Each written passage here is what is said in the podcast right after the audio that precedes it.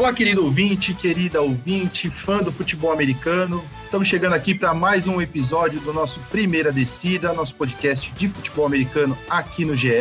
Uma edição especial do draft. A gente dá uma sequência ao que a gente vem fazendo aí nas últimas semanas, falando dos principais prospectos, aqueles jogadores para você ficar de olho, que eles são provavelmente o futuro da NFL chegando aí. Estamos hoje com desfalcados, um pouquinho desfalcados. Nosso querido Fabrício Crepaldi está na cobertura do Palmeiras, está lá em Brasília, é, participou da cobertura da final da, da Supercopa no domingo e já ficou por lá para fazer a cobertura também da Recopa Sul-Americana. Não vai conseguir participar com a gente hoje. E então, para o nosso programa desta semana, está é, tá comigo aqui o Giba Pérez. Bom dia, Giba. Como é que tá? Tudo bem? Bom dia, boa tarde, boa noite. Tudo certo? Todos, espero que todos estejam saudáveis, suas famílias também. Sempre um prazer fazer parte desse podcast e vamos falar um pouco sobre o draft, essa época do ano. A, o, o filé mignon da off-season da NFL, né? A parte mais interessante da off-season da NFL. É isso aí. E para matar a saudade de quem estava esperando, a gente tem o prazer de ter de volta nosso querido Paulo Conde, que está muito atarefado nesses últimos dias, é, várias produções olímpicas, a Olimpíada de, de Tóquio aí, nessa semana chegaremos à marca de 100 dias para os Jogos de Tóquio, e aí o Paulo Conde conseguiu separar um tempinho na sua atarefada agenda para participar do podcast com a gente. Fala, Paulão, tudo bem? Fala, Rafa. Fala, Giba. Um abraço para vocês, um abraço para os nossos ouvintes. É, na verdade, não é nem, não é nem assim, claro, a chegada da Olimpíada acaba, claro, né, apertando aí o número de produções, de reportagens que a gente está fazendo, mas as últimas semanas foi meio que também, sabe, deu errado no dia, assim, putz, aí esse dia aparece uma, não, vai ter uma reunião de uma série, vai ter, então foi isso, mas claro, meu coração está com vocês aqui no Primeira Descida, e espero que de agora em diante, né, sem mais percalços, mas muito bom participar com vocês, como sempre, a gente já esquentando aí as turbinas para uma nova temporada, né, que é, Tá? Se a gente for pensar, né, já estamos indo para o meio de abril, né, já, já dá para pensar ali no, né, aquele finzinho do túnel já está aparecendo ali de, de bola oval, né, foi dois, mais de dois meses depois do Super Bowl, então assim, já estamos no, no, no, num caminho bom aí, né, num, num momento bom aí desse caminho da off-season, como o Giba falou. E vamos falar, vamos matar, para mim vou matar saudade também, né, de falar de futebol americano, uma honra estar aqui com vocês de novo. É isso aí, o prazer é nosso. É, antes de começar falando de NFL, do, do NFL Draft, na verdade, a gente vai falar um pouco da liga, que ontem a gente teve, ontem, segunda-feira, a gente teve uma notícia importante, que o Julian Edelman, wide receiver do New England Patriots, anunciou a aposentadoria da liga depois de 12 anos de carreira, aos 34 anos, é, ele resolveu pendurar as chuteiras. É, gente, é, o Julian Edelman tem sido um jogador importante do, do Patriots, dos Patriots nos últimos anos, é, conquistou três Super Bowls, é, termina com de segundo dentro da franquia em número de recepções com 620, é, 6.822 jardas recebidas, é a quarta melhor marca da franquia e 36 touchdowns. Agora, a grande pergunta que eu vejo na, na crônica esportiva e também nas redes sociais é a pergunta se Julian Edelman tem um lugar garantido em Kenton, Ohio, no Hall da Fama da NFL. Giba, dê sua opinião. Então, vamos lá. Eu, eu acho que não. Acho que ele é um jogador histórico do New England Patriots. Teve uma carreira brilhante em termos de conquistas lá. Foram três Super Bowls, dois vice-campeonatos, MVP do Super Bowl 53, né, contra o, o, Rams. Fez realmente um belo jogo. Fez uma carreira brilhante. Acho que o Patriots tem que fazer todas as homenagens possíveis para o Edmond, que foi um jogador que deixou uma marca. Ele e o, Brady formaram uma grande dupla. Ele fez o nome, fez a carreira dele toda lá mas eu não acho que ele seja um dos melhores wide receivers da história da NFL, nem em termos de talento, nem em termos de impacto, nem em números o máximo que a gente pode dizer que ele realmente deixou uma marca na história da liga foi a gente, falando sobre números em playoff.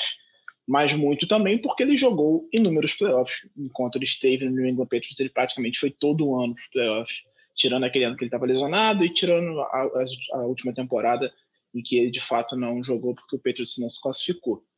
Então é, é um cara que teve uma importância muito mais para a franquia do que para o esporte, para a liga em si. Então eu, eu, eu, acho que ele não deve ser Hall da Fama da NFL. Hall da Fama do Patriots ele com certeza vai ser e tem que ser, ele tem que ser homenageado. Mas eu acho que da NFL não deve ser, até porque ele foi suspenso por doping um ano. E acho que é uma coisa que, mesmo que muitas vezes a NFL não pese isso para não para questão de rola fama, eu acho que é, que é, é uma mancha na carreira do cara. Então, mais um motivo que eu acho que ele não deve estar na roda da fama da NFL. É isso. O Giba citou as, os números do, do Edelman em pós-temporada, em playoffs. Ele só fica atrás do Jerry Rice em número de recepções, foram 118 em playoffs, e em jardas recebidas, 1.442. Só atrás do Jerry Rice nesses, nessas estatísticas. Paulão, estatísticas em playoffs, por mais que sejam ótimas, elas são suficientes para botar um cara no Hall da Fama? Ah, eu acho que sim. Inclusive, eu acho que ele vai. Ele, ele é um hall da fama, o Julian Edelman, né? Três Super Bowls, ele foi MVP de Super Bowl, e a gente vai pegar alguns nomes que estão no hall da fama que não conseguiram nem, nem título da NFL. Randy Moss, por exemplo. Ah, Randy Moss teve um impacto na liga quando chegou, depois esteve naqueles Patriots de 2007, que quase conseguiu o título invicto. Mas por que que o... Assim, eu fico pensando, por que que o Julian Edelman ele não seria um Hall da Fama e o Randy Moss, que não tem os números em playoff do, do Julian Edelman, ele, ele é, e entrou em 2018, o Randy Moss. Então, eu, eu, eu, levo, eu, eu tendo a acreditar que o Julian Edelman tem, sim. Inclusive, poxa, naquele, naquele, naquela final contra o Atlanta Falcons, que foi provavelmente, sei lá, um dos três maiores, cinco maiores Super Bowls de todos os tempos, ele foi decisivo total. Tem aquele, aquela aquela recepção dele que bate em 20 pessoas a bola e ele consegue agarrar no chão. Um lance super marcante, além do, né, dessas marcas. Pô, o cara, de repente, só atrás do Jerry Rice, só o tamanho disso. Eu acho que ele é um hall da fama. Até porque isso é, é meio maluco, assim, né? Tipo, os critérios são, são complicados. A gente tem alguns halls da fama que tiveram, claro, impacto na liga, mas nunca conseguiram. Dan Marino, né? Dan Marino, por exemplo, nunca ganhou um Super Bowl. Foi a um Super Bowl, perdeu. Mas, enfim, tem, deteve vários recordes, recordes de touchdown por anos e anos e anos.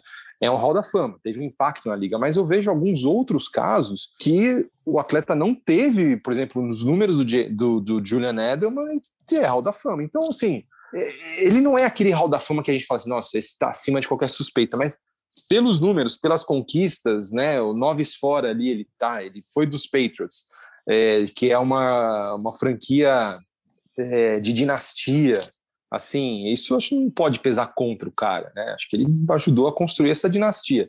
Então eu acho que ele é um Hall da Fama, assim, eu imagino que ele vai ser indicado. Eu acho que sim. Gente, se o Philip Rivers vai ser Hall da Fama, por que, que o Julian Edelman não seria, né? Então acho que é por isso. Eu, eu acredito que ele vai ser, sim. Eu, eu acho até que o Rivers é discutível. Eu, eu teria minhas dúvidas em botar o Rivers. Cara, mas muita o, gente o, fala que o Rivers vai ser Hall da Fama, assim, mas é, é. é, é tipo é quase uma unanimidade ali que ele vai ser, né? Não sei. Eu não sei. acho, eu acho o Rivers entrar, ele tem que entrar muito mais por causa da mecânica horrorosa dele ter tido conseguido ter sucesso na NFL com aquela mecânica do que propriamente pelos feitos dele. E sobre o Randy Moss, o Randy Moss é um dos melhores wide receivers da história da NFL. Então eu acho que é inquestionável, ele foi um first ballot, é um cara que para mim não tinha a menor dúvida que ele tinha que estar no Hall da Fama. Mas só é isso, o que ele fez Giba. na temporada é, de 98, é, só o que ele fez na primeira temporada dele pelos Vikings, ele, ele já se bobear, já merecia. Mas, gente, é um mas, gente ele foi rookie, ele foi rookie of the year, levou o Vikings para 15-1 aquele ano e não, não é, é, assim, é discutível, né? Assim, ah, é, é mas só não foi, tal, mas só não foi campeão produziu? por causa de um field goal, que não, nem dependia não dele. Pra... É. E outra o coisa, Billy... assim, é. título é, é, coletivo.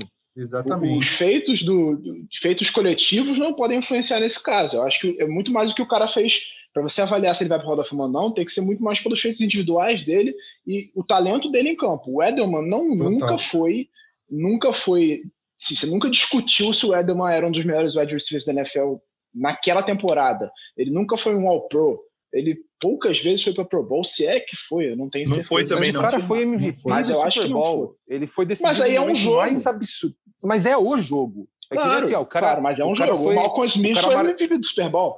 Não, mas isso não, isso, não, isso não tira o peso de quem é o MVP do Super Bowl. Mas assim, eu acho que o cara se ganhou, foi a três, ganhou dois, foi MVP do Super Bowl. Essa, essa, essa discussão do que, que é o um melhor, assim, é bem questionável, né? O Randy Moss, o Randy Moss naquela final contra os Giants, ele não apareceu. Né? Então, assim, é, é, muito, eu acho que é muito questionável isso a gente botar tipo algumas vacas sagradas, assim, ah, não, nossa, esse cara foi absurdo, jogou muito. É, quem que, que, que é melhor? O que, que é o cara que decide ou é o cara que tem estatísticas? Isso é muito, é muito difícil ponderar, né? Então, assim, o Randy Moss é um dos melhores de todos os tempos. Tipo, atleticamente, em números, o grande número do, do, do, o grande feito do Randy Moss foi ter sido Rookie of the Year em 98. Ele jogou até 2012, sei lá. Não, Caraca, o Randy Moss, né? ele, não, ele jogou em times ruins, ele foi tecnicamente um dos melhores wide receivers da NFL e ele tá no top 5 de estatísticas também. Ele, não, eu, mim, é um cara inquestionável. Eu acho que o Randy Moss tem que estar no Hall da Fama. Eu só acho que assim,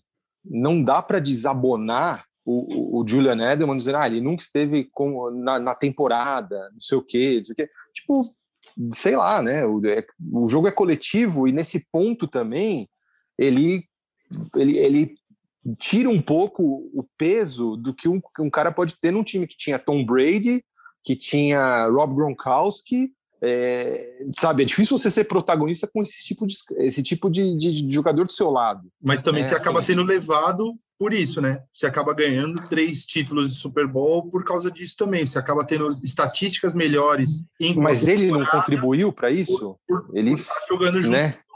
É, mas ele, ele era um coadjuvante. Tirando, tirando o Super Bowl 53, ele foi um coadjuvante. Exatamente. Um Esse bom é jogador, um ótimo jogador para a função dele e tal, mas no geral um coadjuvante. Eu é, acho que, não sei. Eu acho que para a Hall da Fama é, é, é uma, uma, um ponto legal que você levantou. Qual que é o critério? Eu acho, e, e pelo que eu ando vendo, é um, parece ser um argumento, um lado mais levado em conta, que pro Hall da Fama, estatísticas pessoais são mais relevantes para o jogador ser considerado um Hall da Fama porque é, é, o que o cara faz, é, o que nem o Giba citou, o, o, Randy, o Edelman não, não chegou nem perto de ser, de ser o melhor wide receiver em uma temporada. Eu acho que para um Hall da Fama, para um cara ser considerado para o Hall da Fama, ele tem que, pelo menos uma temporada da carreira dele, ele ter sido tipo o wide receiver da liga.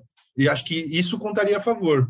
É, e já é uma posição que depende muito de como é que funciona todo o ataque, porque você tem que ter um QB que passe bem a bola, seja bem protegido. É uma posição que é muito dependente. Não à toa que você não tem é, wide receiver MVP. Os caras, normalmente, quando o wide receiver tem muito destaque, o QB acaba ganhando muito mais holofote do que ele. Porque o QB, o cara recebeu para duas mil jardas na temporada, estou jogando um número só para dar um exemplo, mas eh, normalmente quando o cara recebeu para 2 mil, o QB passou para 5. E aí o QB é que vai ganhar o holofote, que vai ser considerado para MVP. Então já é uma posição que depende demais do coletivo e que acaba ficando ofuscada em vários momentos. Mas é, é, acho que a questão do All-Pro é, é, o melhor exemplo. O Edelman ele não foi é, considerado para o All-Pro, nem para o Pro Bowl. Ele não era o melhor slot receiver da NFL, ele não era o melhor wide receiver da NFL ele era um cara que em momentos importantes de fato apareceu bem, teve, teve participações importantes em playoff, foi MVP do Super Bowl, mas até aí MVP do Super Bowl, o Malcolm Smith do, do Seahawks também foi. Não quer e dizer não que o cara considerado vai entrar da fama. Exatamente. Nem perto, nem perto. Eu acho que é, não acho que é indiscutível. Eu acho que cabe discussão se ele entra sim ou não no Hall da Fama pelo que ele fez na carreira dele, mas a minha opinião é que ele não entra. Muito bom. Eu gosto quando a gente tem discussões edificantes desse jeito, críticas construtivas, é, engrandece o debate. Agora a gente vai passar para o draft, então. É, semana passada a gente começou falando dos quarterbacks, dos principais quarterbacks disponíveis nessa classe de, de draft. E agora a gente vai dar sequência falando dos jogadores ofensivos. E aí a gente vai dar uma passadinha por wide receivers, por jogadores de linha ofensiva, tight ends e running backs. Vamos começar pela posição de mais destaque que a gente costuma ver que é a posição de wide receiver. A gente estava falando de um wide receiver agora, o Julian Edelman, que inclusive foi draftado na sétima rodada pela universidade, veio da Universidade de Kent State. E que Mas, era quarterback? Era quarterback, era exatamente, quarterback. bem lembrado. Até por isso, várias trick plays que ele fez durante a carreira dele, né? Passando para touchdowns também pelo New England Patriots. Não me lembra disso, por favor. é, os torcedores do Ravens sentem um pouco isso. E vamos começar então falando de wide receivers. É uma classe muito boa, assim como a do ano passado, com vários jogadores ali projetados para pelo menos uns 10 jogadores projetados para ir no primeiro ou na, na primeira ou na segunda rodada do draft. Eu acho que a gente pode começar falando pelo principal nome é, discutido dessa classe, que é o Jamar Chase. Jamar Chase ele foi é, wide receiver de LSU, tava, ele teve duas temporadas jogando na Universidade de LSU, ele ia jogar terceiro ano passado, no ano de 2020, mas ele deu opt-out, ele optou por não jogar a temporada por causa da Covid-19, mas em, dois, só, em 2020, mas só o que ele fez em 2019 já o credencia como o melhor wide receiver dessa, dessa, dessa classe. Só na temporada de 2019, porque ele foi campeão por LSU, é, jogando com o Joe Burrow, com Joe Burrow, com Justin Jefferson. Ele fez 14 jogos, teve 84 recepções, 1.780 jardas recebidas, dá uma média de 21 jardas por tentativa, que é um negócio absurdo, e 20 touchdowns na temporada. Ele bateu os recordes da, da conferência dele, da SEC, de jardas recebidas e touchdowns numa temporada só, e foi o All-American, recebeu a nomeação de All-American de forma unânime. Giba, você concorda que o Jamar Chase é o melhor wide receiver dessa classe? É, eu acho que, tecnicamente falando, ele é o melhor wide receiver dessa classe. Muita gente diz que ele é o melhor prospecto de wide receiver desde o Julio Jones. Eu, eu acho. Eu tenho calma na hora de avaliar nesse sentido, porque o Julio Jones ele teve uma carreira mais longeva. A gente teve mais amostras do Julio Jones na universidade para avaliar ele do que tem do Jamar Chase, justamente porque ele não jogou a terceira temporada fez uma temporada espetacular com a LSU, num, num ano que a, a, universidade, o time da universidade estava muito bem montado, Joe Burrow jogando um absurdo, a linha ofensiva jogando muito bem, todo mundo a defesa funcionando perfeitamente, então, e ele foi um dos caras que mais se destacou naquele ano. Mas eu tenho um pouco de calma nesse sentido justamente por causa disso. Eu acho que a amostragem dele é pequena, mas tecnicamente falando, ele é o melhor da classe. Eu vi uma comparação que fizeram de jogador com ele, que ele seria um Larry Fitzgerald mais baixo. Paulão, você acha que caberia bem no seu time um Larry Fitzgerald mais baixo? Bom, só de você falar Larry Fitzgerald, aí se ele é baixo, se ele é alto, se ele é gordo, isso aqui já, já, já pego, né? Já dá para contratar, porque, pô, é, se tem o mínimo do mesmo talento aí já tá bom. Ah, eu acho que assim, além dele, né, acho que são bem, bem, sim, nas avaliações, nos prospectos, né, tanto o Jamar Chase quanto o Devonta Smith estão super bem ranqueados, assim, né, entre o, o Devonta Smith é um, um, um, pouco mais, não sei, né, me parece, pelo menos assim, um pouco mais veloz, é um, um atleta um pouco menos é, ele é um pouco mais leve do que o do Jamar e, e foi muito discutido o negócio de, de troféu Heisman para ele. Então acho que eles estão bem ali. Eu acho que os dois bem próximos, né? Ou tô falando alguma besteira, não sei. Eu acho que os, os dois meio que estão tão próximos, não tem a mesma mais ou menos a mesma altura, tal. Então acho que realmente e concordo com vocês, é uma classe muito boa de wide receivers, né? De você vê ali entre os, né, os 10, 15 primeiros, você tem quatro, cinco bons nomes, né? Então acho que é isso. O Jamar Chase parece que, assim, ele, sei lá, acho que teve uma, acho que explodiu mais, assim, né? No no, no, no, no, no NCAA, né? Conseguiu mais, mais, é, mais atenção. Mas, por exemplo, o Devonta Smith está num time, né? Num programa né, que é praticamente imbatível, Alabama, que surge muita gente, talvez até as, por isso a gente às vezes não, con, não conte tanto, ah, o Nick Saban tal, né? Tem aquela questão toda, é, revela muito, é tipo Duke no, no, no né? Ah, parece que não, não brilha, assim, tem tant, tanta gente que sai boa de lá que, enfim. Mas eu, eu acho que é, eu acho que é isso. Eu acho que esses dois aí são os grandes nomes da minha avaliação, né? Acho que quem pegá-los está bem servido. É, eu acho que nessa avaliação dos principais prospectos, os caras lá de cima, ainda tem o Jalen Waddle, que foi companheiro do, do Devonta Smith em Alabama. Do Devonta Smith, sim. É, até semana passada teve um comentário do Nadir Harris, running back de, de Alabama, que vai também entrar no draft, que ele, olhando para o Jalen Waddle, ele vê o Tyreek Hill jogando. Então é uma, uma comparação de um companheiro de time, talvez para elevar o, o moral e até o, a, a, a, percepção que as pessoas têm do, do companheiro, mas é uma comparação também anima, animadora. O Jalen Waddle é, ser comparado com o Tyreek Hill, acho que, que também é um, é um, negócio que, que deixa o pessoal que vai escolher ali salivando, né, Gila? É, o, o Odell, assim como o Tarek Hill, ele é um cara que tem impacto em retornos, ele é um cara muito rápido. Na última temporada ele já acabou jogando pouco por causa de uma lesão no tornozelo, se eu não me engano. Ele teve uma, uma lesão no tornozelo logo no começo do ano e terminou o ano só com seis partidas, se eu não me engano. Foi uma, uma coisa assim. 500 jardas e quatro touchdowns. É um jogador de muito talento. Antes da temporada começar, a temporada foi toda afetada pela Covid, eram os três grandes nomes da classe, que é uma classe muito talentosa, como vocês já falaram mais de uma vez, mas eram os três grandes nomes, o Waddle, Chase e o Devonta Smith brigando pelo topo desse, brigando pela, pela para ser o primeiro escolhido nesse draft. Dos três, em termos de talento, eu acho que o Devonta Smith é o pior dos três, mas eu gosto muito dele. Inclusive, eu, na, no draft passado, que o Devonta Smith poderia ter entrado, ele optou por jogar o quarto ano em Alabama, eu gostaria que ele fosse escolhido pelo Ravens ali no final da primeira rodada, porque é um cara muito veloz, que tem muito impacto em profundidade, talentoso demais. A única preocupação em relação ao Devonta é o peso dele. Ele tem 1,85m e 75 kg. O Chase, por exemplo, é um pouco mais baixo que ele e tem 91 kg. E se você pensar em, em termos de NFL, você precisa de massa magra, você precisa ser forte para aguentar as pancadas muito fortes que você vai levar. Então existe uma preocupação com o Devonta em relação à saúde dele na, na, NFL, porque ele vai tomar muita pancada e pancadas muito mais fortes do que ele levava na universidade e pode acabar se lesionando demais. Exatamente. E claro, não existe nenhuma garantia de que ele vai ganhar peso e vai manter a velocidade que ele tem na universidade. Ele precisa fazer essa transição de forma bem eficiente para que ele não perca o que ele tem de bom e que consiga se proteger mais. Então, acho que é um cara que talvez não tenha tanto impacto na temporada de calor, porque os times vão ficar receosos de, de botar ele logo de cara talvez ele até caia um pouco no, no draft por conta disso.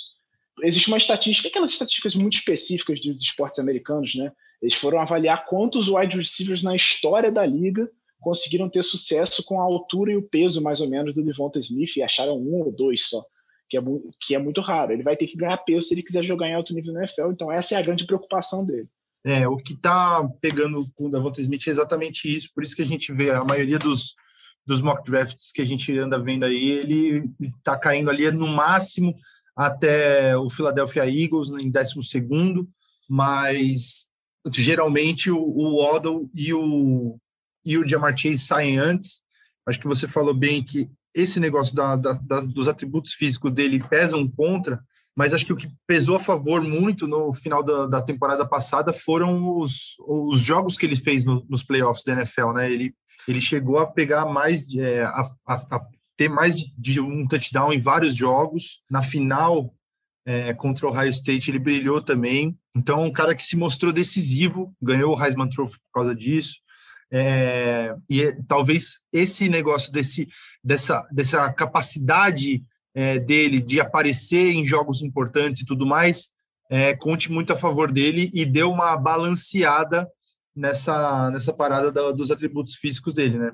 É, ele bateu vários recordes, e são, são recordes de Alabama. A gente está falando de uma universidade que teve Julio Jones, que teve o, o Amari Cooper, que teve inúmeros, inúmeros wide receivers muito talentosos. Ele bateu o recorde desses caras. Assim. Então, é um Isso. cara muito talentoso.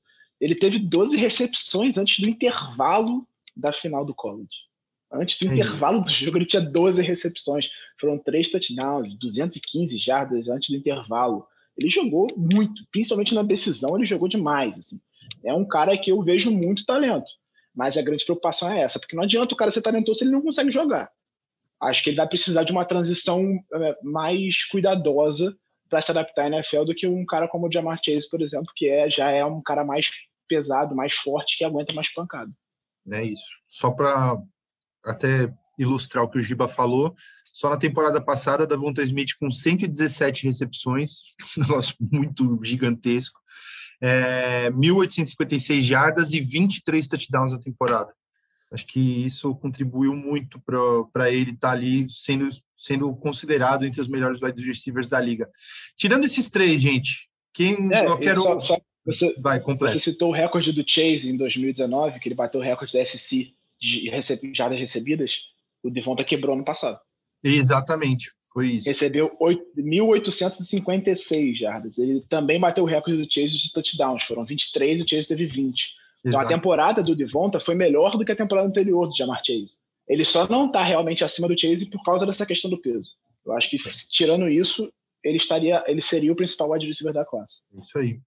E tirando esses três é, que a gente falou agora, dali para frente, acho que rola sempre um, um, debate de quem seria o terceiro, ou, o quarto ou quinto melhor prospecto de, de wide receiver dessa classe. É, para mim, o Rashad Bateman, da, da Universidade de Minnesota, ele seria poderia ser considerado o quarto melhor wide receiver dessa, dessa classe. E depois ali, talvez o Elijah Moore, de Ole Miss, Kadarius Stoney, da, da Universidade da Flórida, o Rondale Moore, de Purdue. O que você acha, Giba? Qual que você vê que é o cara que vem logo na, na, na prateleira de baixo aí dessa classe? Eu gosto muito do Rashad Bateman. Para mim, é o cara que eu quero na 27 no Baltimore Ravens. É um wide muito talentoso, um cara grande que tem muita velocidade. Gosto também do Terence Marshall Jr. de LSU, que, que não teve tanto destaque, até por jogar com o Jamar Chase, né? Do outro lado, ele acabou sendo um pouco ofuscado, mas eu Sim. gosto muito dele também. É um cara muito rápido para a altura dele. Pode falar. Não, era Jamar Chase e Justin Jefferson, né? E aí ele acabava sendo pois a é. terceira opção ali.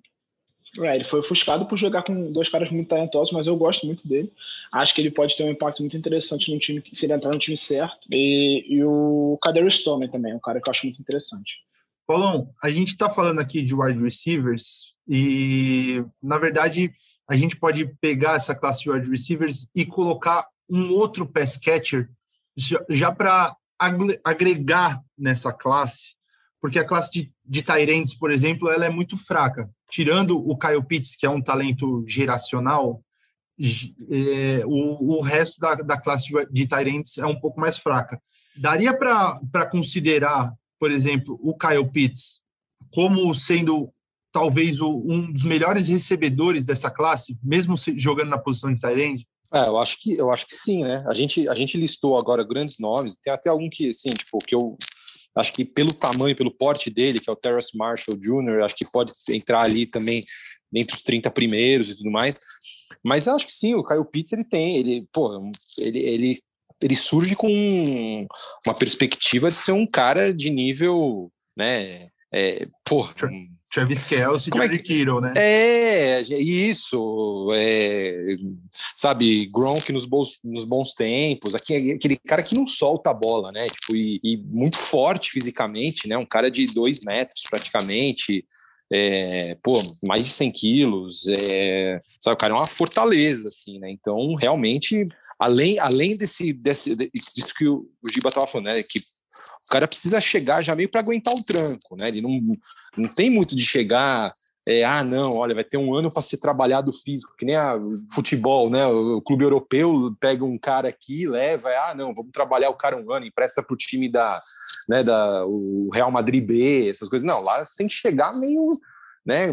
É, o NCAA, claro, dá uma, um, dá um, um, uma bagagem ali, mas o cara tem que chegar para decidir mesmo. E esse cara, ele, pelo, pela, pelo porte físico e pela segurança que ele tem né, nas mãos, ele surge como um dos melhores recebedores, sim. E também, claro, né? Como você citou, Rafa, Travis Kelsey, principalmente George Kittle, imagina a diferença que ele pode fazer em bloqueios também, né? Então ele é o, é, como os americanos gostam de falar, é o total package ali, né? Ele é o pacote completo, ele tem, ele tem tudo, tanto é que por isso ele está tão bem ranqueado ali nos prospectos. Agora, verdade, né? Tava até fazendo um, um estudozinho, né, para o nosso programa de hoje, porque realmente é muito, é muito jogador, é muito time, não dá para a gente ter uma avaliação né, 100%, né? E me, e me chamou a atenção como tem poucos tight ends, né, ali entre os 30, 40 primeiros nos mocks e tudo mais. E mas o Kyle Pitts está bem inserido ali entre vários bons recebedores que conseguiram se destacar, vários né, é, bons jogadores de linha ofensiva. Então, realmente, eu acho que ele vai ser, ele vai cumprir esse papel aí. Tem tudo para ser um, um jogador já pronto para chegar e fazer um causar um impacto na liga. Exatamente. O Kyle Pitts, ele tem ele é da Universidade da Flórida, ele tem 1,98 e pesa 109 quilos, 110. Com essa massa toda e esse tamanho todo, ele correu o combine, né, o 40 yard dash, ele correu as 40 jardas, que é um teste muito que uh, os americanos levam muito a sério isso para ver explosão, para ver velocidade do jogador. Ele fez em 4, 4 segundos e 40, que é, sei lá, é 6 centésimos a menos que o Jamar Chase, por exemplo, que é muito menor e muito mais leve. Então, você vê os atributos é, físicos desse cara que é forte, veloz e ainda se, tem, se mostrou com ótima, uma, mãos ótimas também para receber passes. É um cara que tem tudo para ser um dos melhores Tyrants da liga e, e, talvez um dos melhores da história, chegando na NFL desse jeito, né? Às vezes o cara chega e não é, corresponde. Sobre a, a eu, acho que, eu acho que tem um negócio só, Rafa, vou complementar. Não sei o que vocês acham, mas é uma a posição de Tyrande tem passado por uma né, uma, uma adaptação. O cara para brilhar hoje como Tyrande é uma evolução. A gente lembra Tony Gonzalez, por exemplo. Claro, era um ótimo recebedor, mas Tony Gonzalez não tinha nada da agilidade, por exemplo, de um Travis Kelsey, né? De um cara que se desloca muito rápido. O Tony Gonzalez era, é claro, é um super Tyrande, hall da fama e tudo mais. E você vê um cara que corre aí um, um 40 dash yard numa velocidade dessa, né? Então, assim, é, é, é uma. É, está é, cada vez mais caminhando para que o, o cara não pode ser aquele gigantão estático, né? O cara tem que fazer todo, todo o trabalho de, de proteção, se deslocar muito rapidamente, então tem muita explosão, ser seguro na recepção, assim, é, é algo que mudou de 20 anos para cá na liga, né? Você não tem, não existia esse perfil de Tyrant tão, tão explosivo, coisa que realmente é, foi incorporada à NFL, vai, desse, dos últimos 15 anos, digamos, uma coisa assim. Porque é como a gente já falou em outros programas, né? As posições vão, vão evoluindo, né? Ou, em alguns casos, involuindo. A gente sabia, né? A gente conversou várias vezes, né, Rafa? Quanto o peso de um running back tinha na liga antes, hoje é um peso bem relativamente é, não digo, não dá para dizer menor, mas mudou o papel, né? A gente tinha, pô, quanto, quanto que as defesas, perdão, os ataques giravam em torno do running back. Hoje, poxa, a gente vê que mudou muito né, a característica. Mas enfim, é só um comentário, um adendo. É, uma digressão muito válida. Mas... Uma digressão bastante válida. É, é, pra... eu, diria que os Tarentes estão, nessa linha que o Paulo está falando, eles estão cada vez mais protagonistas do ataque aéreo, quando na, antigamente, assim, até década de 80 e até o começo. Não tinha, né? né Giba? Eram, eram, eram totais coadjuvantes, eram caras que eram auxiliares de bloqueio, basicamente, recebia um ou outro passe, mas você vê um Tyrande recebendo mais de mil jardas, era uma coisa impensável. Exatamente. Uma, uma, duas décadas atrás. Então, cada vez mais eles são protagonistas. O Rob Gronkowski foi o melhor recebedor do Patriots por anos. Vários anos, né? É, e o seu próprio Baltimore Ravens, você vê Dennis Pita, Mark Andrews, né? Caras que, que Mark Andrews, talvez. Estou errado dizer que ele é a principal peça ali de, de recepção pro, pro, Lamar. pro Lamar atualmente, porque a não, gente vê é um ali. de confiança. Né? Porque você vê é os outros caras, Hollywood Brown, os caras não, não entregam. Aí o Tyrande ele assume isso, né? É, o Travis é, Kelsey, claro, né? Eu acho que tem muito a ver com também com a tática e tal, mas o, o Kelsey, para mim, ele é o ele é um fenômeno, não é tipo porque o ataque do Chiefs é um ataque muito aéreo e ainda assim ele é um cara de muito destaque. O caso do Baltimore Sim. eu acho um pouco diferente porque a tática do Baltimore envolve mais isso de passar mais para o Andrews. O Hollywood tem bons momentos, ele consegue separação, mas o, o ataque aéreo do Baltimore é mal construído. Ah, o Chiefs sim. não. Mas naquele time campeão de 2013, o Dennis Peter, Peter por exemplo, foi, foi muito importante, né? Ele foi muito importante para aquele título, né? No Super Bowl, nossa, foi super, super decisivo. Né? Então, acho que é isso, é isso. Mais para exemplificar o que você falou, né? essa mudança aí dos últimos anos, como os, os ataques dos principais times da liga têm se apoiado, sim, né, nos Tyrants, coisa que não acontecia nem de longe. Eu acho que essa construção também passa muito sobre aquel, aquele momento do Patriots com a dupla, que era Rob Gronkowski e, e Aaron, Hernandez. Porque o, o, o Belichick trouxe muito essas revoluções. Ele ele consolidou essas revoluções, né? Ele formou um time que os principais recebedores eram os dois Tyrants e também um time que usava muito o running back recebendo passe, que é uma coisa que cada vez mais a gente vê na NFL. Então, é, são essas, essas mudanças que vão chegando e que faz com que a participação desses caras no ataque aéreo seja muito maior.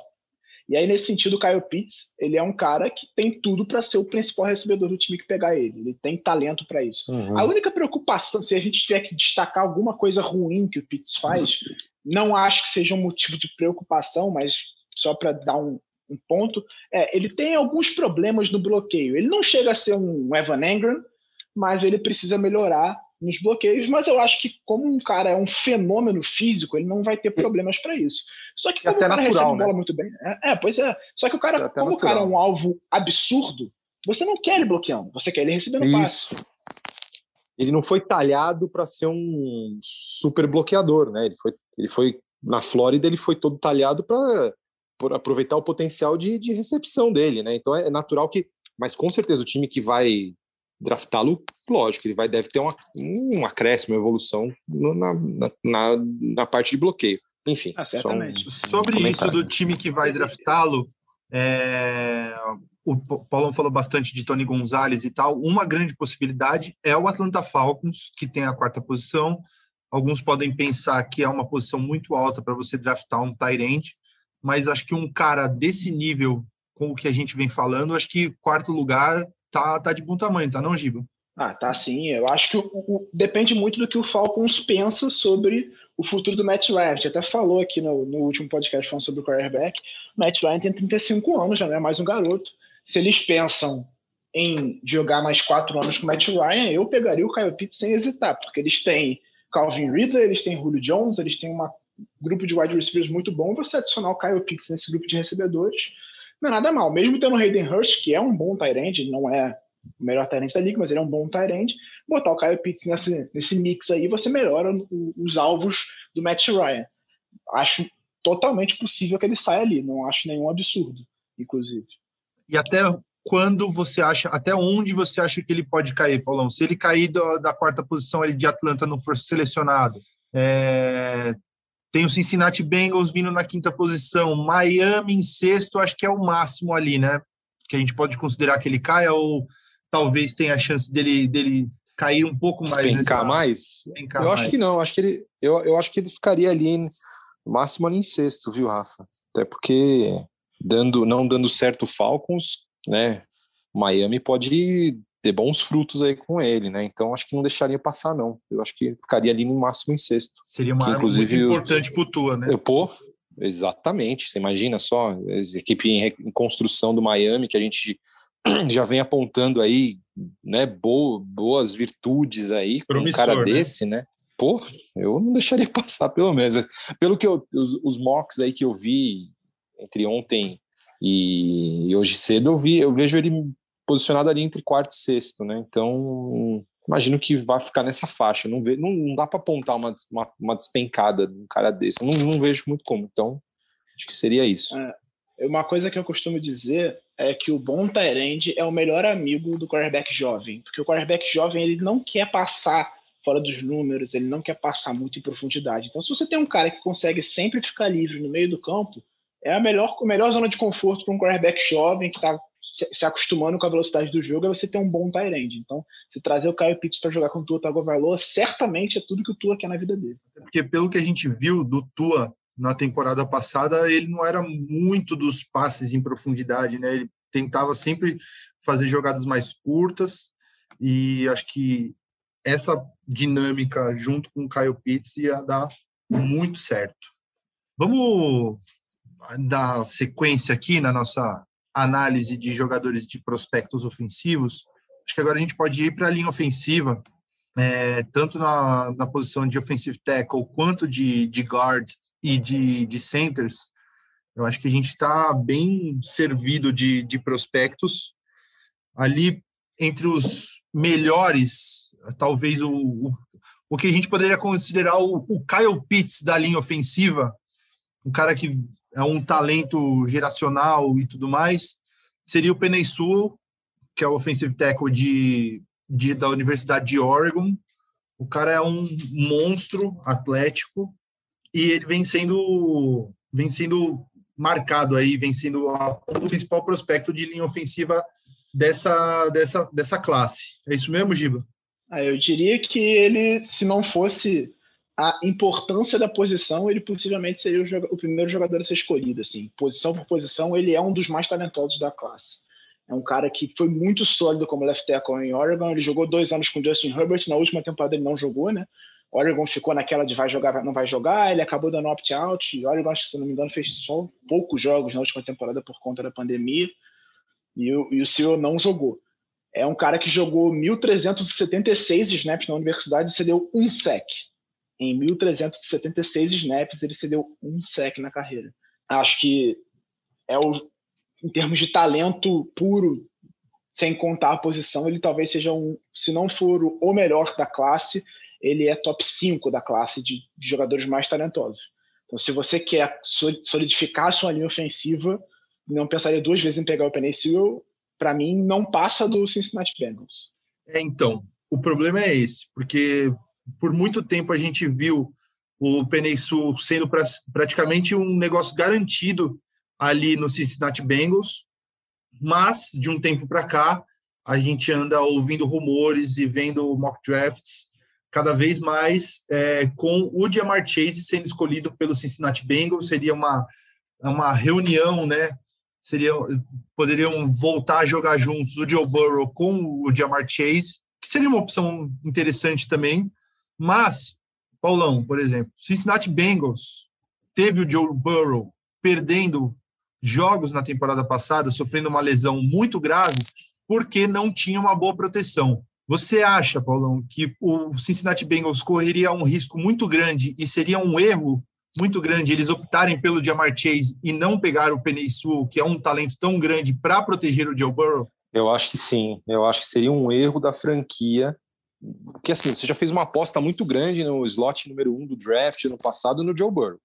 Né? Você agora precisa criar maneiras de esse cara é, vencer jogos para você. É lógico que ele precisa ter bons recebedores, mas esse cara precisa ficar em campo, né? Se ele não ficar em campo, aí já acaba toda, já não tem muito, muita história. Então eu acho que assim, o Joe Burrow teve bons momentos na primeira temporada, mas assim, ele teve uma lesão bem grave, né? Como é que vai ser a extensão dessa lesão ainda a gente não, não, não sabe, como é que ele vai voltar em termos de confiança e tal. Eu acho que o, o primeiro passo é você dar segurança para o cara que você fez o grande investimento no ano passado. O Jamar Chase, lógico, seria ótimo, um recebedor fabuloso, que tem tudo para dar certo na liga. Sim, só que eu, eu, eu se fosse o general manager, eu falar, não, deixa eu tornar a situação do meu quarterback, que no fim das contas é o principal, é o coração da franquia, é o coração do time em campo, eu preciso garantir que esse cara com, possa jogar, possa estar confortável em campo. Então, eu pegaria o Penicil porque, primeiro, é um animal, né? Você falou isso de 1.400 snaps, cara, quase o cara deu um sec, o cara de mais de 150 quilos, 1,99m, né? Que teve uma regularidade impressionante na, na universidade, né?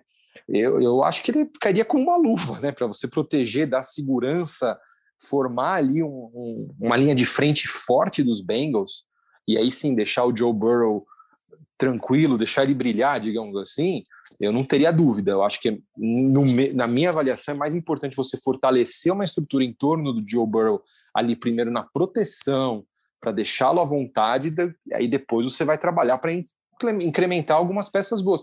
E os Bengals pode também pegar algum wide receiver, talvez não na primeira leva, mas um algum um bom wide receiver para complementar, assim. Mas eu acho que na minha avaliação, torno a dizer, né? Porque, claro, pode divergir. Acho que é até legal a gente ter divergência, saber, né? Diferentes estratégias de jogo. Mas eu acho que seria interessante ter uma linha ofensiva, ter um grande. É, alguém que trouxesse essa proteção para ele. O que chama a atenção do Peninsul também que ele ainda é muito novo, né? Tá com 20 anos. 20 anos, né? Pois é, é. Só 20 anos. Você pega um cara para 15 anos aí para te, te acertar a linha ofensiva, né? Pô. Não, e é aquilo. Não adianta você ter o melhor wide receiver da liga, um excelente quarterback, se ele não tem tempo para passar a bola. Ele pode ser maravilhoso. Se ele tiver menos de um segundo para passar a bola, ele não vai conseguir passar. Eu sei bem. Ninguém vai conseguir ter uma. A linha Kirk Cousins passa muito isso em Minnesota. pois é, o Lamar ano passado também foi um desespero, principalmente do lado direito da linha. Então é, é, é muito importante nesse sentido, e já, já se falava antes da temporada passada que esse seria o problema do Cincinnati Bengals. A linha ofensiva era muito ruim, por mais que o Joe Burrow fosse um cara pronto em termos de experiência, de estar tá jogando muito bem, ele teria um time muito pior do que ele teve no, tipo, em termos de comparação. Obviamente, se, o, se aquele Cincinnati Bengals enfrentar LSU e ganha com sobras. Mas é, em termos de comparação de nível, ele teria um time muito pior para jogar. Ele teria muito mais dificuldade, principalmente na proteção. Ele não teria uma boa linha ofensiva ao redor dele. Então, acho que é o ponto mais importante para o Cincinnati Bengals reforçar. Eu sei que o Burrow deve estar fazendo pressão para escolher o Jamar Chase, porque é o wide receiver favorito dele, que jogou com ele na universidade, mas aí eu acho que é o papel do GM virar para ele e falar: meu querido, eu entendo o que você quer, mas eu sei o que é melhor para você, acredite em mim. Porque para mim é inquestionável passar o Psyll aí, para mim seria um erro bem grande do Cincinnati Bengals. Pois é. Além do Sul, ali, considerando os principais prospectos, talvez o top 3 consolidado desse, desse, desse draft na, na parte na posição de, de offensive tackle, nas pontas das linhas, é, na sequência vem o Rashawn Slater, é, de Northwestern, e o Christian Darius, só de Virginia Tech. Vocês acham que do Peninsul para esses dois o, o, nível cai muito, Giba? A diferença é grande. Peninsul, para mim, é um cara inquestionável de primeira rodada, esses dois eu também vejo como talentos de primeira rodada, mas são caras que eu acho que saem na segunda metade. Talvez eles acabem subindo um pouco por conta da importância da posição. Né? São, é, os tackles são a, a, parte mais importante da linha, por conta de, de pontos cegos do QB, principalmente o lado esquerdo, na maior parte dos quarterbacks, que são destros, né? é muito importante da linha, então eu acabo, acho que a importância da posição faz com que esses caras subam, mas eu acho que existe uma diferença considerável em termos de talento entre o Cyril, que é um cara inquestionável para esses, para o Slater e tanto o Derso, que são caras que eu vejo ele mais para o meio, para o final do, da primeira rodada. Mas acho que esses caras vão acabar sendo escolhidos na primeira rodada também por conta da necessidade de muitos times. Mas se chegar ali na segunda metade, vai ter time muito feliz de pegar, tá? Ah, eu acho que o, o Slater não chega nem na metade e o Darius só se cair no máximo para no Minnesota Vikings ali, que está precisando muito também mas eu acho que o Slater tem, tem, tem até capacidade, principalmente agora com o Carolina Panthers na oitava posição, é, precisando de, de offensive tackles, de offensive linemen para proteger o Sam Darnold, eu acho que o, o Slater acho que é, é praticamente uma garantia para mim que ele, ele vai ali no top 10, no máximo no começo ali da, das primeiras posições da 11, 12, 13, mas e o Derrisson também, acho que de 14 ali não passa. É, indo para a posição de guards, né? A gente tem alguns nomes, principalmente, acho que o principal nome de, de guard dessa classe é o Elijah Vera Tucker, guard da, de USC, South California. É, e tem alguns outros prospectos, o Landon Dickerson, é, o Alex Leatherwood, a gente até chegou a comentar um pouco sobre eles na, em episódios anteriores mas é, esse interior de linha aí é, é, uma posição que também não, não é tão apetitosa assim para as primeiras posições de draft. Você concorda, Paulão, que draftar um guard ali na, nas primeiras posições do draft, até na primeira rodada, é, é um negócio que não compensa tanto para os times, depende muito do jogador e da necessidade do time?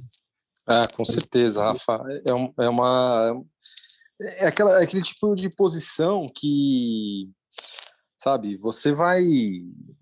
Você acaba priorizando ali os, os role, as role positions ali, né? Que é quarterback, é o wide receiver, premium, é um né? Premium tackle. positions. É, putz, é, é, é pois é, é, não tem muito, não tem muita escapatória, né? O que os times geralmente tentam é, claro, foram times que tiveram geralmente campanhas ruins no ano anterior, você vai querer, ah, não, vou, vou, vou recomeçar o trabalho para uma posição mais, entre aspas, mais chave, né? Então eles vão procurar sempre isso, né?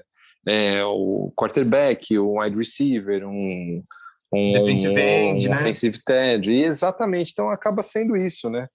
É, a não ser que você tenha aí, claro, né? Um, algum, no caso dos guards aí, algum guard fenomenal, né? Tipo, sei lá. Quinton Nelson, né, que foi draftado muito alto.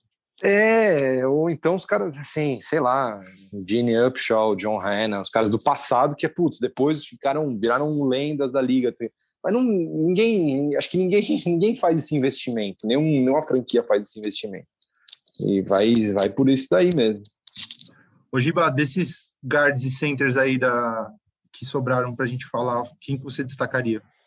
Então, eu, eu acho o Vera Tucker uma escolha segura, a maior parte dos times não deve hesitar em escolher ele, acho que ele deve sair você está falando do Vikings, né, com problemas na linha, o Vikings deve ter uma, um interior de linha um pouco mais sólido do que as pontas, mas eu acho que é uma possibilidade.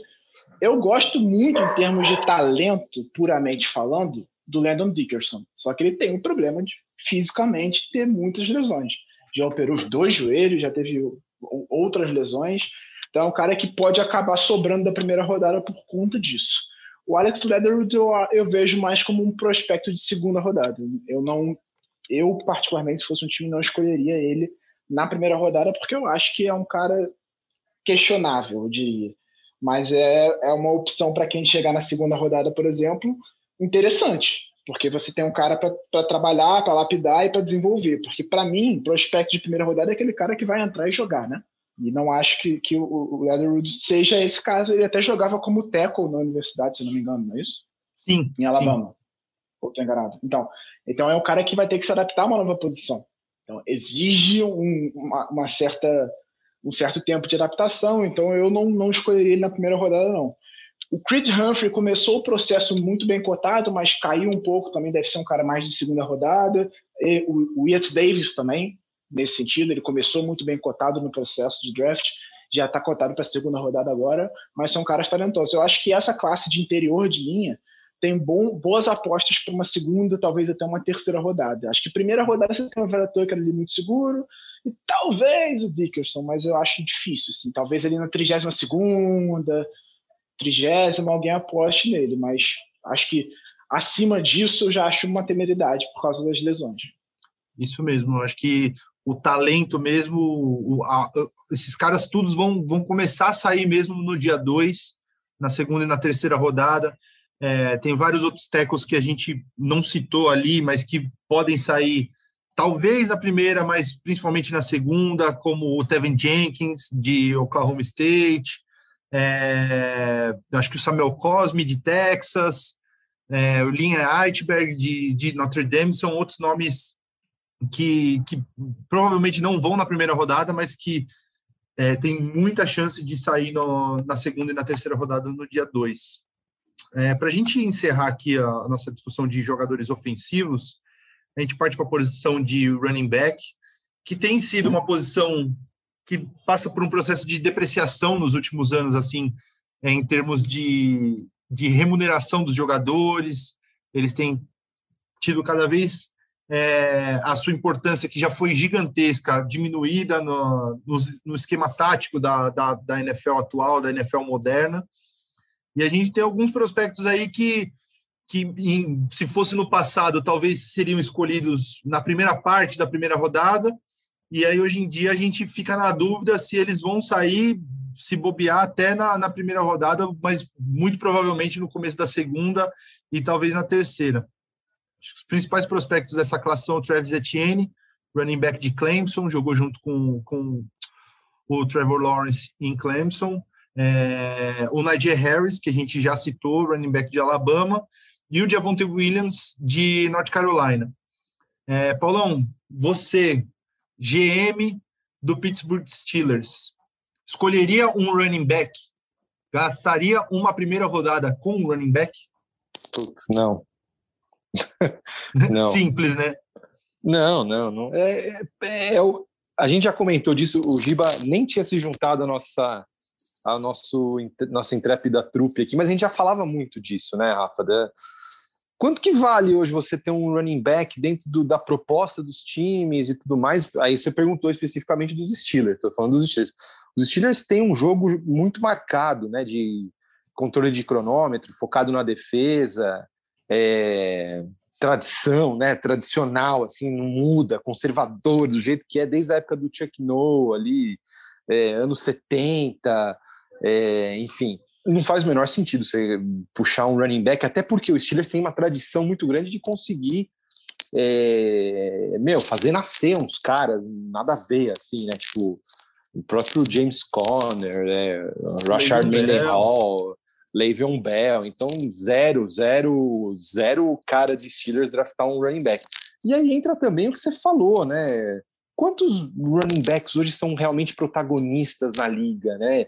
Mas vamos falar do nível assim, de que era Ladanian Tomlinson, de que era Adrian Peterson, é, vai nos anos 90, Emmitt Smith.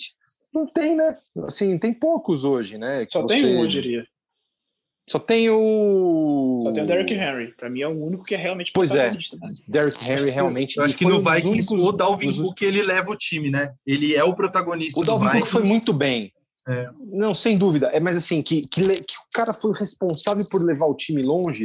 Eu tô com o Giba. Acho que só o Derrick Henry mesmo. Nos últimos. Acho que nos últimos anos todos mesmo, né? Sim, sim, não tem acho mais. Que o último, o último MVP running back foi o Adrian, o Adrian Peterson em 2012, né?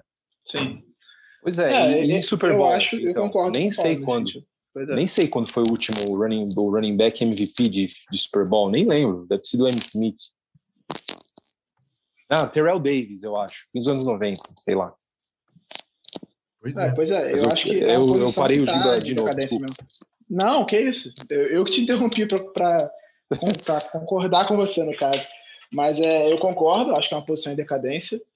E eu sou, eu sou terminantemente contra escolher running back na primeira rodada, assim, terminantemente contra. Não, não escolheria de jeito nenhum. Nem na 32. Nem na 32 e a gente né? vê, né, o quanto que, o quanto que os, as franquias estão fugindo de fazer contratos longos com os running backs, porque realmente não faz, muito, não faz mais muito sentido, né?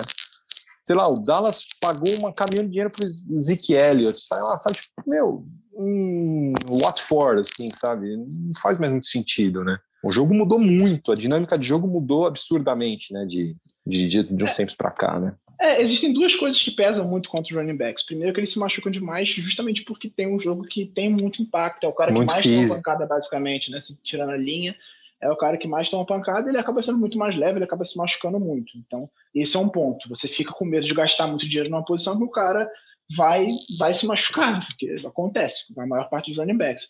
E segundo, que o impacto do ataque aéreo é muito maior do que é, o, o, jogo corrido. Existe uma estatística que o americano gosta muito de usar que chama Estimated Points Added, que é tipo, ponto, é, como aquela jogada adicionou pontos, a estimativa de como cada jogada adicionou pontos ao time.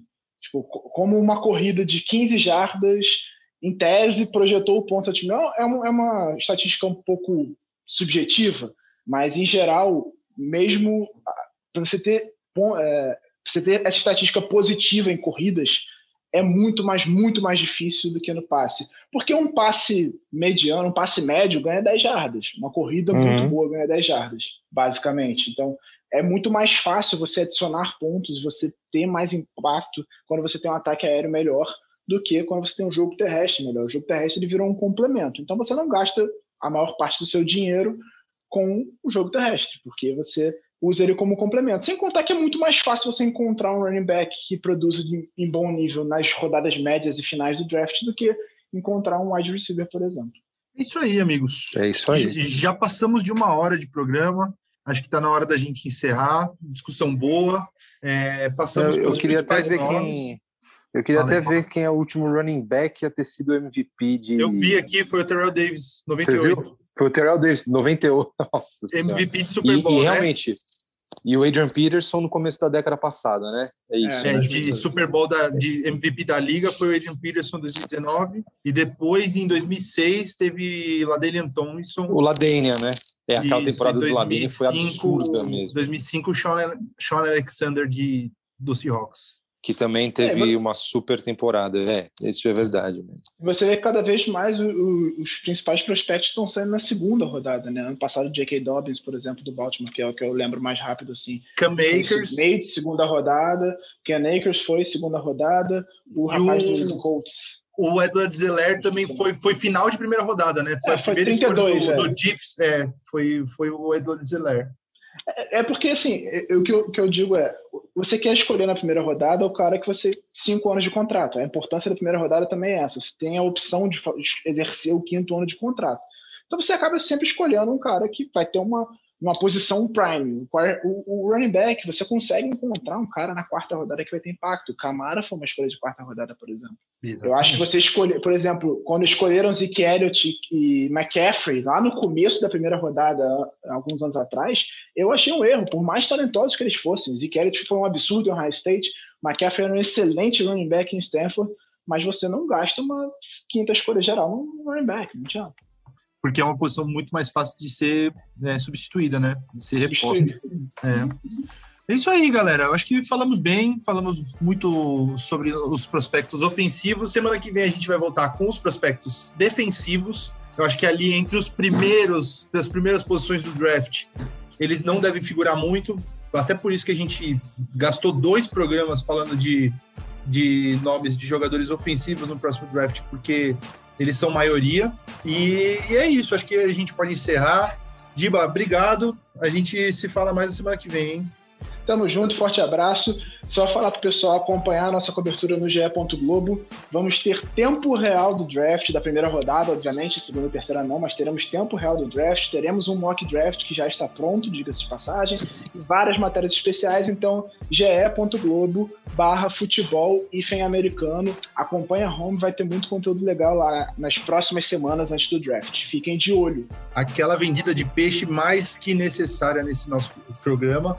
Paulão, que prazer ter você de volta, hein? Até semana que vem. Tomara que você volte. Vamos, vamos mantenha aí ó, uma periodicidade com a gente, porque a gente gosta muito quando você está aqui. Não, vou, lógico que eu vou voltar. Não, pô, baita honra, muito bom falar com vocês. Bom falar de futebol americano, que fazia um tempo, praticamente desde Super Bowl, que eu não. né? Mas realmente foram semanas aí que não deram certo, mas contem comigo, por favor, sempre. É, pô, prazer enorme falar participar, falar com vocês, somos todos amigos e tal. E, pô, o assunto é muito empolgante, né? Então, até semana que vem, amigos. Um abraço para todos. É isso aí, obrigado. Ah, e lembrando, amigos. só, Fala. lembrando pra gente fazer, ajudar o Giba a fazer o, a venda do peixe do GE. Globo, todas as notas publicadas no GE. Globo tem um link direto também, além das plataformas, tem o um link para os nossos episódios mais recentes do podcast. Então, é um facilitador ali. A pessoa pode entrar na nota, já prestigia ali o que o Giba produz quase diariamente e também clica para ouvir a gente, né? Que é, é, é um, uma maneira de chegar também no nosso podcast, além, claro, das plataformas, dos agregadores que são convencionais que a gente sempre fala deles. É isso aí, nos ouçam, indiquem a gente para os amigos e ajudem a gente a crescer e fazer nossa palavra é, expandir aí pelo, pela comunidade do futebol americano. Queria agradecer a vocês, amigos, a vocês, ouvintes e ouvintas que nos ouviram hoje, que participaram, que nos prestigiaram. Semana que vem a gente volta com mais um episódio do Primeira Descida. Valeu, galera!